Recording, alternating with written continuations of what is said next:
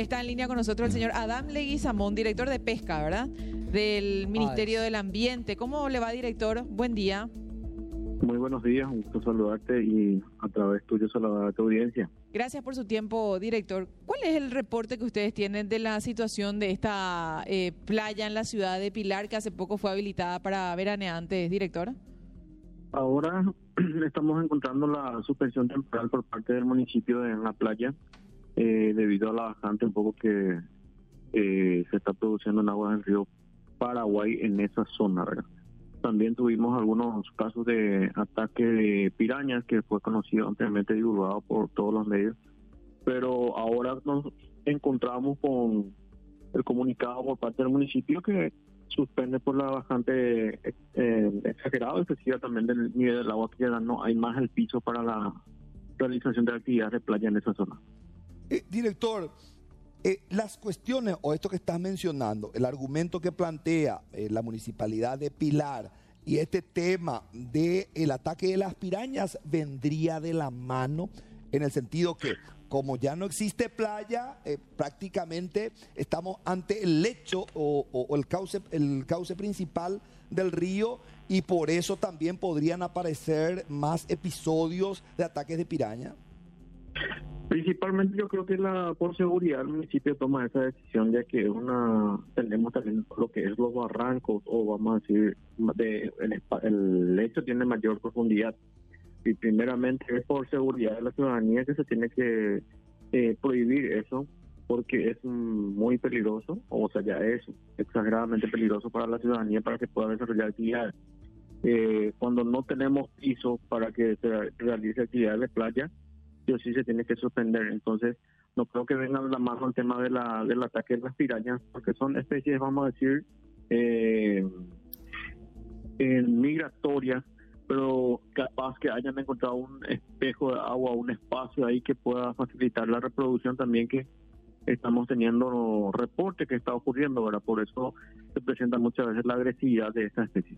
Director, ¿qué pautas eh, el MADES tiene en cuenta a la hora de habilitar una playa? Imagino que también hacen un estudio de si están o no este tipo de, peces que son un peligro para, para los eh, veraneantes, para los bañistas, ¿no? Entonces, ¿qué pautas tienen si es que ingresan, ven qué tipo de fauna también hay dentro de, del río?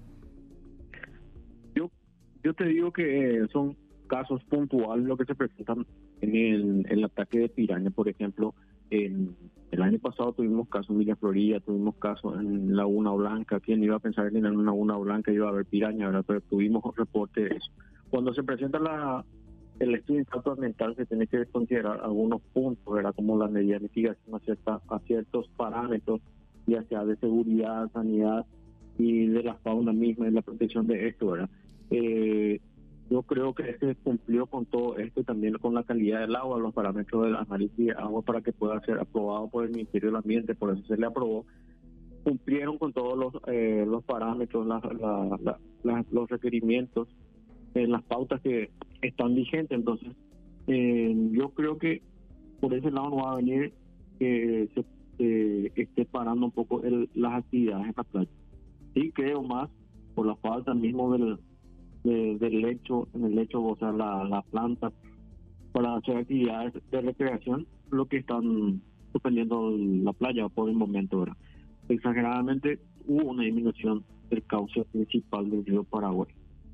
Director, si nos topamos o nos encontramos con la piraña más mala, por no decir agresiva, ¿hasta qué daño te puede causar? Disculpa que te, lo plantea así, director, pero ¿te puede arrancar un dedo, eh, parte del dedo? ¿Qué, hasta qué daño te puede causar una piraña? Y son lesiones que de, consideración, ¿verdad? Te puede, en un caso de criatura puede arrancarte, puede arrancar el dedo del pie de una criatura, nosotros mismos puede arrancar parte de los tejidos ya que te presenta una mandíbula y unos dientes muy filosos que actúan como una sierra que, mm. y una lesión rápida y cortante, filoso que tienen los las pirañas. Es de consideración, tenemos que tener mucho cuidado en ese en ese punto, ¿verdad?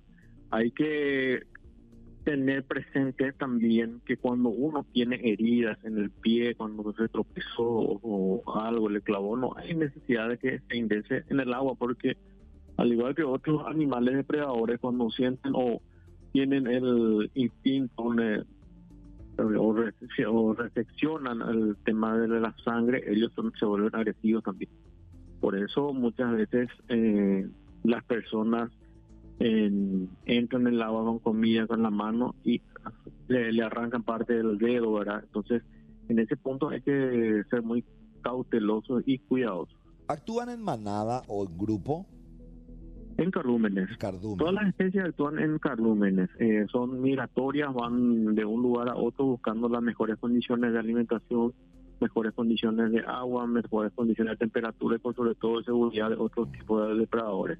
Entonces, ellos actúan de manada. Mm. Lo que nos menciona también nuestros ictiólogos, nuestros biólogos, es que generalmente en esta época se, eh, vamos a decir, llegan a la costa por el periodo de sobre donde depositan los huevos, luego de eclosionar estos huevos se convierten en, en alevines eh, y ¿Qué es lo que hacen ellos? Protegen a sus descendencias. Por eso en la costa más se manifiesta en este periodo para salvaguardar a sus crías y por eso se vuelven muchas veces agresivas en el, sentido del, instinto paternal y de cuidar a su descendencia. ¿Quién es la más agresiva? ¿El macho o la hembra? Y eso ya, ya no sabíamos si se para no quedar más. No, no, cuidado, no. Puede generar molestia. No me complique. Vamos a acá. Está espectacular. Muchísimas gracias. Estamos, ¿no? Gracias, director. Muy amable, muy gentil por estos datos. Dale, señor. Hasta luego. Un placer.